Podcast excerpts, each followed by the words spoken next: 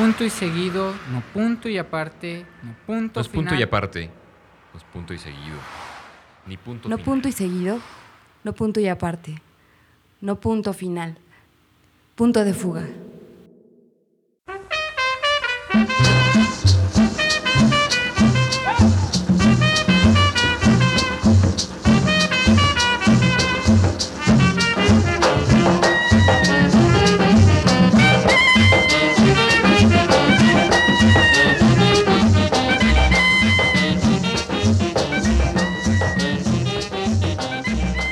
Lo largo de esta primera temporada de Punto de Fuga, hemos estado exponiendo la vida y obra de algunos poetas revolucionarios en Latinoamérica.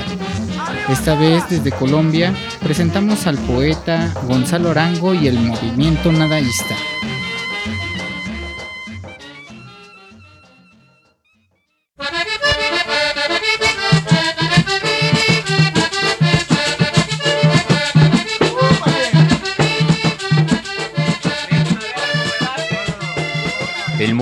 Y su profeta de la nueva oscuridad, o también llamado el Zaratustra de Andes, según sus palabras, pretendía cambiar al mundo a través de la poesía. Esta idea no era nueva en la literatura colombiana, pues décadas antes había surgido otro movimiento artístico que se hacía llamar Los Pánidas, formado por varios jóvenes sediciosos que no rebasaban ni 22 años de edad, expulsados de las universidades y los círculos intelectuales de la ciudad de Medellín a principios del siglo XX. Entre otros artistas y filósofos rebeldes, destacan los nombres del poeta León de Grief, el filósofo Fernando González Ochoa y el caricaturista político Ricardo Rendón Bravo. Verano de 1953. Contexto de la vida política en Colombia. Un golpe de Estado encabezado por el general Gustavo Rojas Pinilla, apoyado por los liberales, derrocó al presidente en turno, Laureano Gómez, en algo que se denominó como un golpe sin derramamiento de sangre. El nuevo mandatario de inclinación izquierdista estableció medidas a partir de proyectos estructurales que ningún otro gobierno había implementado con anterioridad. Con su adhesión al partido Movimiento Amplio Nacional, el poeta Gonzalo Arango, siendo joven aún, se mostró entusiasta al ver los cambios beneficiosos en aspectos sociales y apoyó al dictador.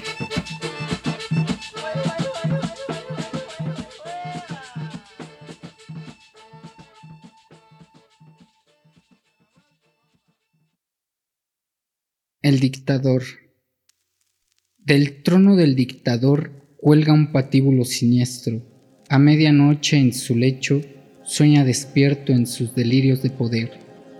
Las sangrientas venganzas y ajusticiamientos. Desde el trono coronado de oro planea la odisea totalitaria de su ambición.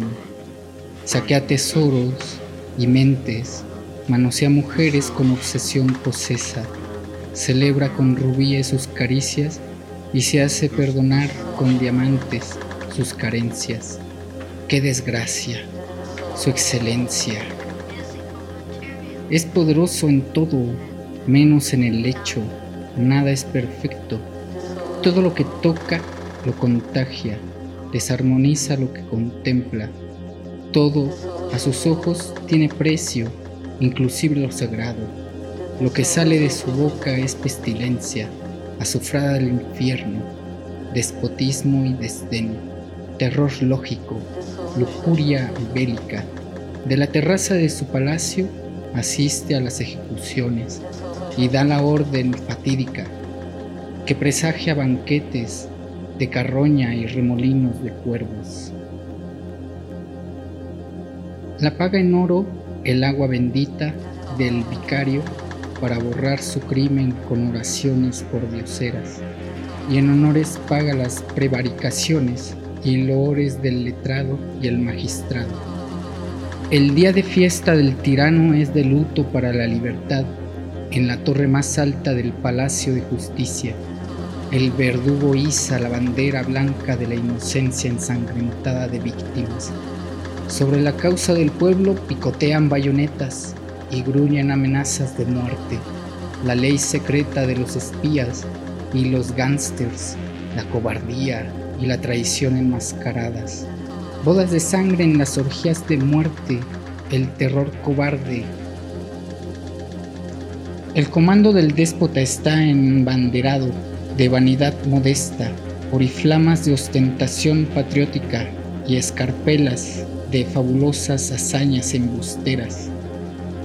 La farsa del heroísmo y la constelación de chatarra de su guerrera, su chequera embanderada de ceros y crucificada de víctimas. En la identidad del dictador todo es mentira, invento, cuento de la fabulación desatada, en cataratas de virtudes y victorias, palabras asalariadas de falsos poetas, celestinos de poder y concubinos de gloria, inspirados en cobre. Hasta su credencial de dictador y su cédula de identidad son falsas.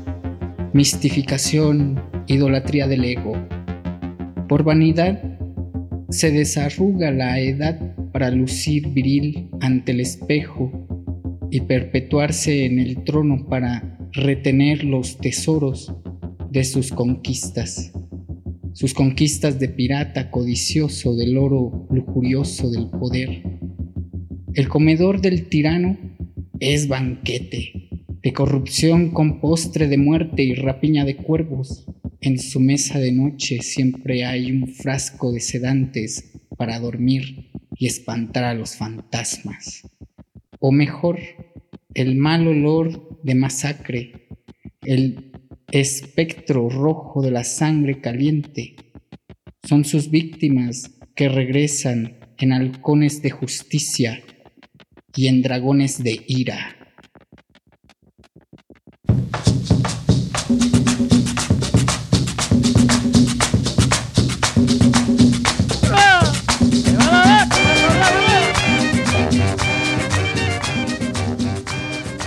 Pero fueron pocos los años productivos para Gonzalo Arango bajo la protección del general.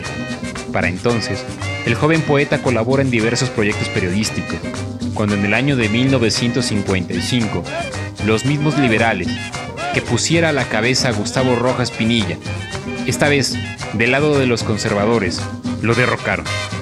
Fue así como el joven Arango tuvo que huir de Medellín, perseguido al haber ganado la fama de ser el escritor rojillo, coludido con el movimiento amplio nacional.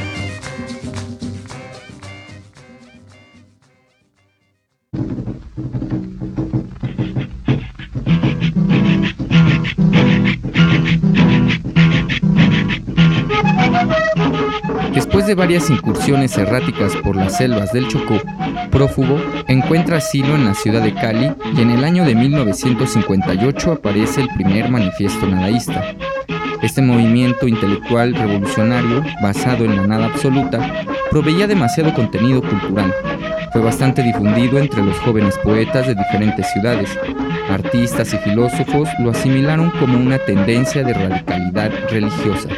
El poeta de la nueva oscuridad, según el nadaísta J. Arbeláez, se expresaba por medio de un terrorismo netamente verbal.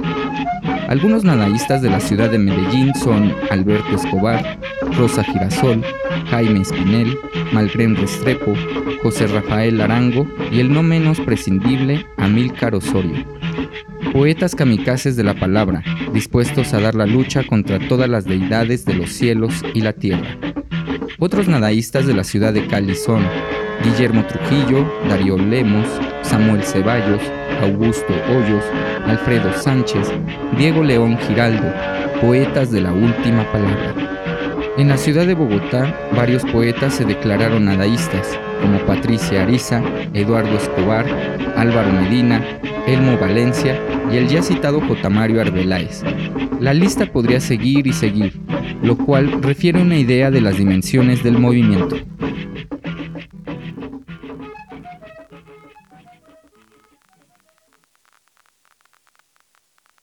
No dejaremos una fe intacta, ni un ídolo en su sitio. La sociedad colombiana necesita esta revolución nadaísta. Destruir un orden es por lo menos tan difícil como crearlo. Aspiramos a desacreditar el ya existente por la imposibilidad de hacer las dos cosas, o sea, la destrucción del orden establecido y la creación de uno nuevo. No disponemos de recursos económicos, ni de elementos humanos para realizar semejante empresa transformadora. Al intentar este movimiento revolucionario, cumplimos esa misión de la vida que se renueva cíclicamente, y que es, en síntesis, luchar por liberar al espíritu de la resignación y defender de lo inestable la permanencia de ciertas adoraciones. En esta sociedad en que la mentira está convertida en orden, no hay nadie sobre quien triunfar, sino sobre uno mismo. Y luchar contra los otros significa enseñarles a triunfar sobre ellos mismos. Al proponer a la juventud colombiana este movimiento para que se comprometa en una lucha revolucionaria contra el actual orden espiritual y cultural del país, yo sacrifico, tanto como ella, lo que esa sociedad podría ofrecernos a cambio de nuestro silencio. En la alternativa de claudicar para merecer los honores y las recompensas de la sociedad cuya mentira vamos a combatir, o de renunciar a eso para quedarnos en el martirio Elegimos el martirio como una vocación, como el acto más puro y desinteresado de nuestra libertad intelectual. Aceptada esta decisión, la misión es esta. No dejar una fe intacta, ni un ídolo en su sitio. Todo lo que está consagrado como adorable por el orden imperante en Colombia será examinado y revisado. Se conservará solamente aquello que esté orientado hacia la revolución y que fundamente por su consistencia indestructible los cimientos de la sociedad nueva. Lo demás será removido y destruido. ¿Hasta dónde llegaremos? El final no importa desde el punto de vista de la lucha, porque no llegar es también el cumplimiento de un destino.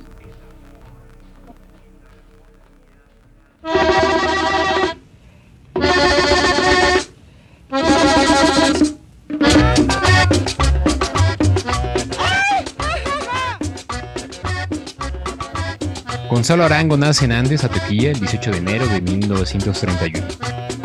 Cuando Arango le pregunta a su madre por qué razón no hizo de él un monje o un cacharrero, un hombre de bien, ella le contesta, se nace poeta como se nace con ombligo.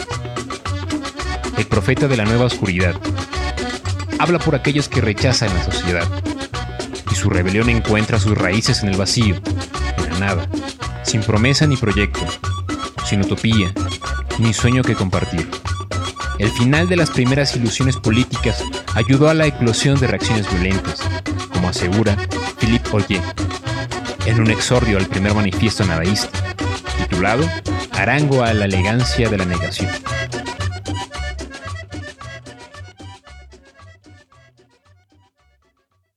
Medianoche.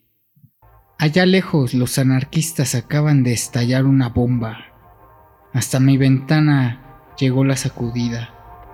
Envidio a estos conspiradores que luchan en la noche solitaria por un extraño ideal de vida, por el que serían capaces de morir.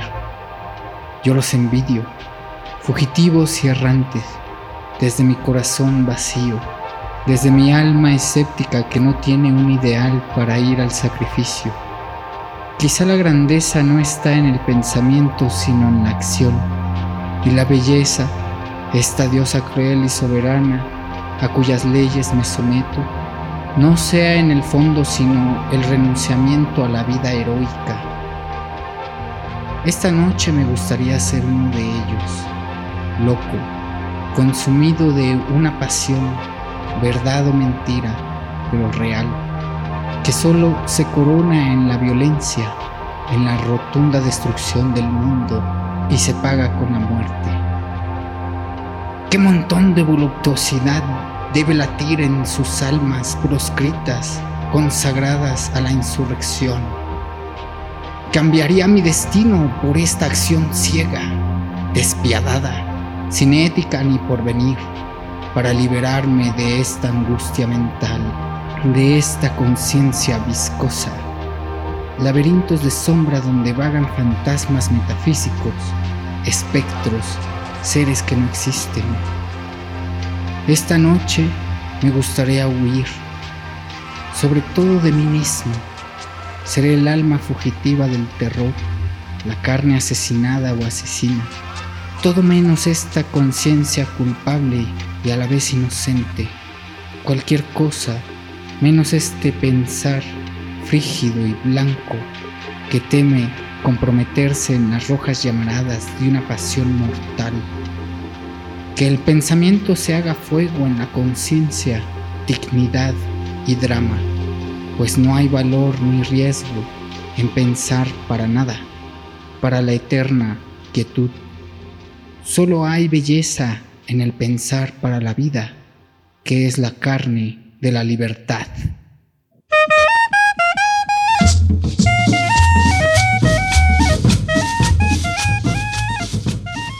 El hecho de que el nadaísmo estuviera tan activo e incitara a la juventud a sumarse a tamaña revolución intelectual, esa muestra de trabajo, cientos de publicaciones, revistas, poemarios, diversos manifiestos, tales como el Manifiesto Nadaísta Homo Sapiens, el terrible 13 Manifiesto Nadaísta o el Manifiesto al Congreso de Escribanos Católicos, entre otros, resulta muestra y negación propia de la esencia del nadaísmo, cuando aspiraba a la nada absoluta como elemento abstracto o artístico.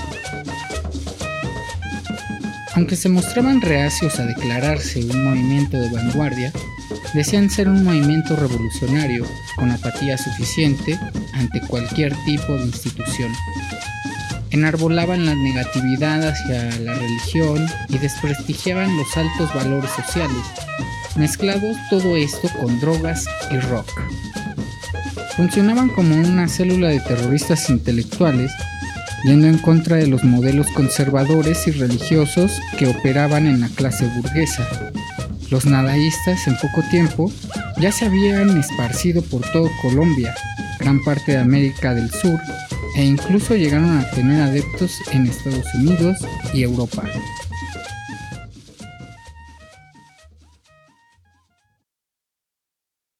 Prohibido suicidarse. A pesar de todo, no vamos a matarnos. El nadaísmo es un vitalismo que limita para este tiempo y para este mundo todas nuestras posibilidades de fijación histórica. Solo se vive una vez y solo una vez se muere. La existencia es un gran acontecimiento. No vamos a negarla. Esta no es una filosofía de la desesperación y de la muerte, sino una conducta de la vida. Frank Kafka aconsejaba para una ética de la existencia, no desesperes, ni siquiera por el hecho de que no desesperas. Cuando todo parece terminado, surgen nuevas fuerzas esto significa que vives.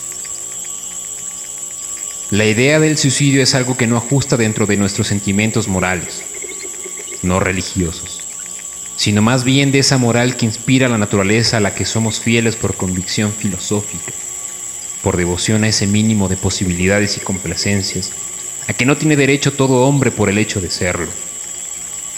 Todos los días renovamos esta fe sobre los despojos de las viejas creencias que nos hacían estimar la vida por otros conceptos, el del temor al infierno, la obediencia a las leyes divinas, el sentimiento de culpabilidad congénito al hombre por el pecado original. Pero al consultar uno sus recursos para defenderse de tanto veneno sofístico que enajena la conciencia, está la hermosa ley de la naturaleza en la que nos hemos confiado.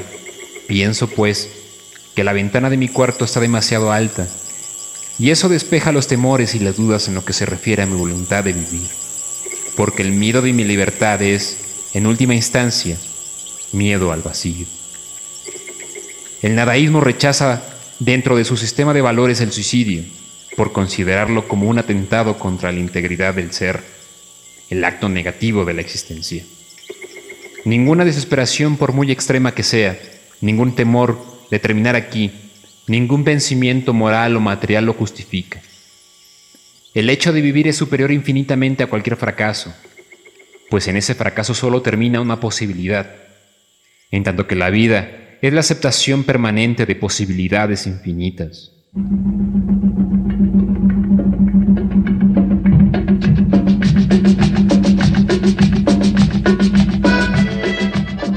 Estos textos que hemos estado leyendo pertenecen al libro Primer Manifiesto Nadaísta y otros textos. publicación a cargo de Vanilla Planifolio. Entre su colección, Los Insospechables. A excepción del primer poema, El Dictador, que ya se ha incluido en el libro Fuego en el altar, dirigido por Plaza e Janes, en su colección rotativa. La primera edición es de 1974, con textos acompañados de ilustraciones de Angelita, una mujer británica que comenzó a influir directamente en la vida de Gonzalo Arango, alejándolo del movimiento nadaísta. En el concierto de la revolución, el pájaro es tan necesario como el pan. Todo lo que te enriquece a ti y empobrece a los demás es egoísmo. César es el que usa el poder para oprimir a otros, hay Césares también entre los oprimidos. Donde haya un pordiosero de misericordia y un mendigo de divinidad, allí está mi templo. La paz es inmanente, no impotente. La paz, como el aire y el sol, no se negocia. Oh, pacifistas de champaña y frac. El hombre uniformado actúa de acuerdo con su uniforme, porque su conciencia también está uniformada de fórmulas.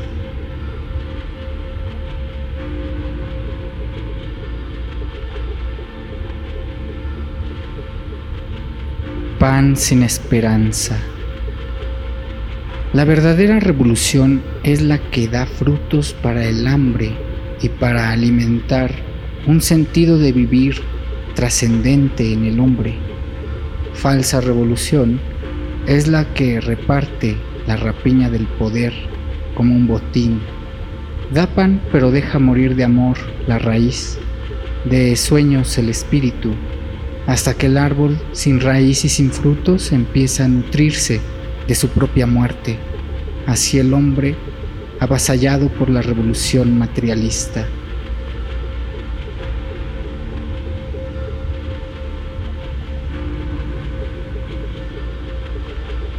En literatura no darle a la gente un sentido de vivir es robarle el pan.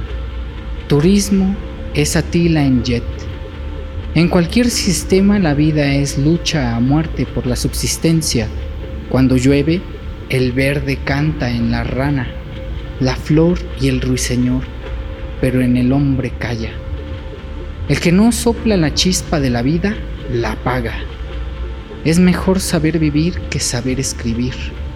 El asesino también es víctima del sistema.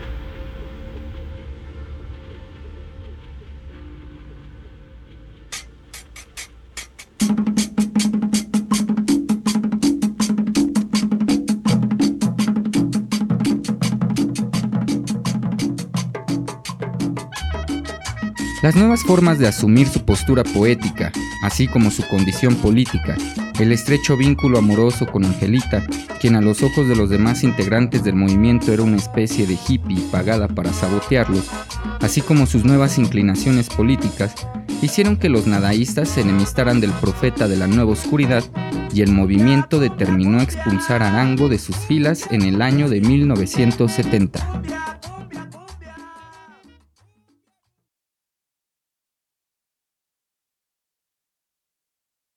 Cuando uno cede en su alma deja de ser uno para ser como la masa. Ceder es dejar de ser. La soledad más insufrible es la sociedad, incomunicación de las almas que va marchitando la carne.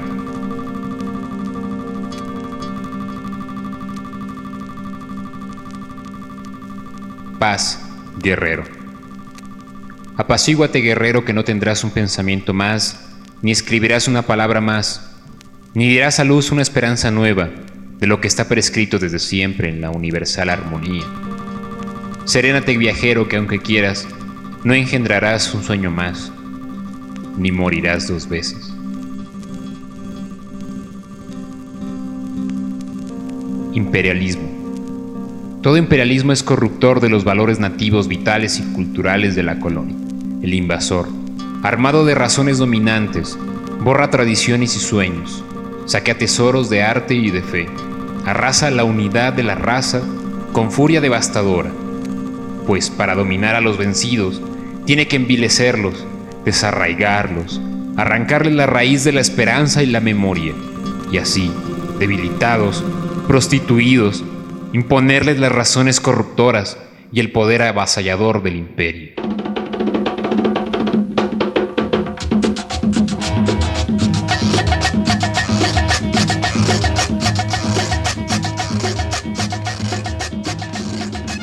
Mayoría de versiones sobre la muerte de Gonzalo Arango apuntan hacia un accidente automovilístico en el año de 1976. Para Philippe Olé, en su exordio, el secreto de la actualidad de Gonzalo Arango es no tomar nada ni a nadie en serio. Otros libros que Gonzalo Arango publicó una vez expulsado del movimiento nadaísta fueron Providencia en 1972, con ilustraciones de Angelita, Obra Negra y El Nadaísmo con Fidel. Si gustan saber más de este singular poeta colombiano y el movimiento nadaísta, los invitamos a consultar el archivo sonoro con poemas de viva voz disponible en YouTube.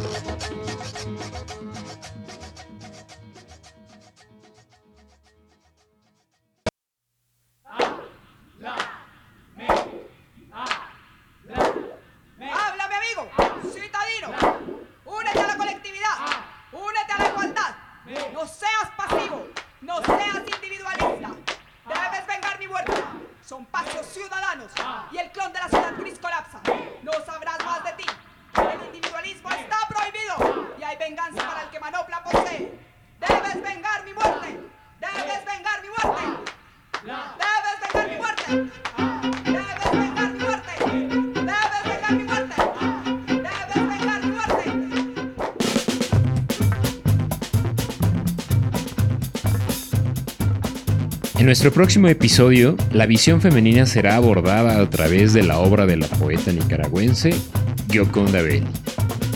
Les recordamos dejar sus comentarios en nuestras redes sociales, Facebook y YouTube.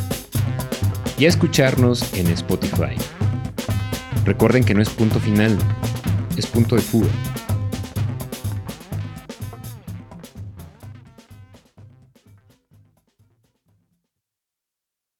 La salvaje esperanza. Nos tratan de ignorantes y subdesarrollados porque nos destruyeron, arrasaron las raíces y los frutos de la cultura de América, el dorado en sabiduría, y nos negamos a sobrevivir con la cultura del asesino, la razón y el fusil. Fundieron nuestros dioses en monedas de oro, nuestros templos los convirtieron en bancos, nuestros palacios en burdeles del poder tirano. Monstruosa inquidad. Los bancos dominadores forjaron las cadenas, silenciaron nuestros cantos cósmicos y condenaron al fuego del olvido la deidad que custodiaba el destino y cuidaba nuestros pasos por el astro, la esperanza. En su abayazamiento salvaje nos secaron las fuentes de la tradición y la trascendencia y nos forjaron a sangre y fuego la deserción de nuestro ser, mutilaron nuestros sueños. Cuando aullamos de sed, se nos dio de beber en los cántaros secos del Código Penal y el Evangelio Romano, el saqueo de los vándalos del alma, la feroz Inquisición, teología de bárbaros. Éramos reyes, nos volvieron esclavos, éramos hijos del sol y nos consolaron con medallas de lata, éramos poetas y nos pusieron a recitar oraciones por dioseras. Éramos felices y nos civilizaron. ¿Quién refrescará la memoria de la tribu? ¿Quién revivirá a nuestros dioses? Que la salvaje esperanza siempre sea tuya, querida alma inamansable.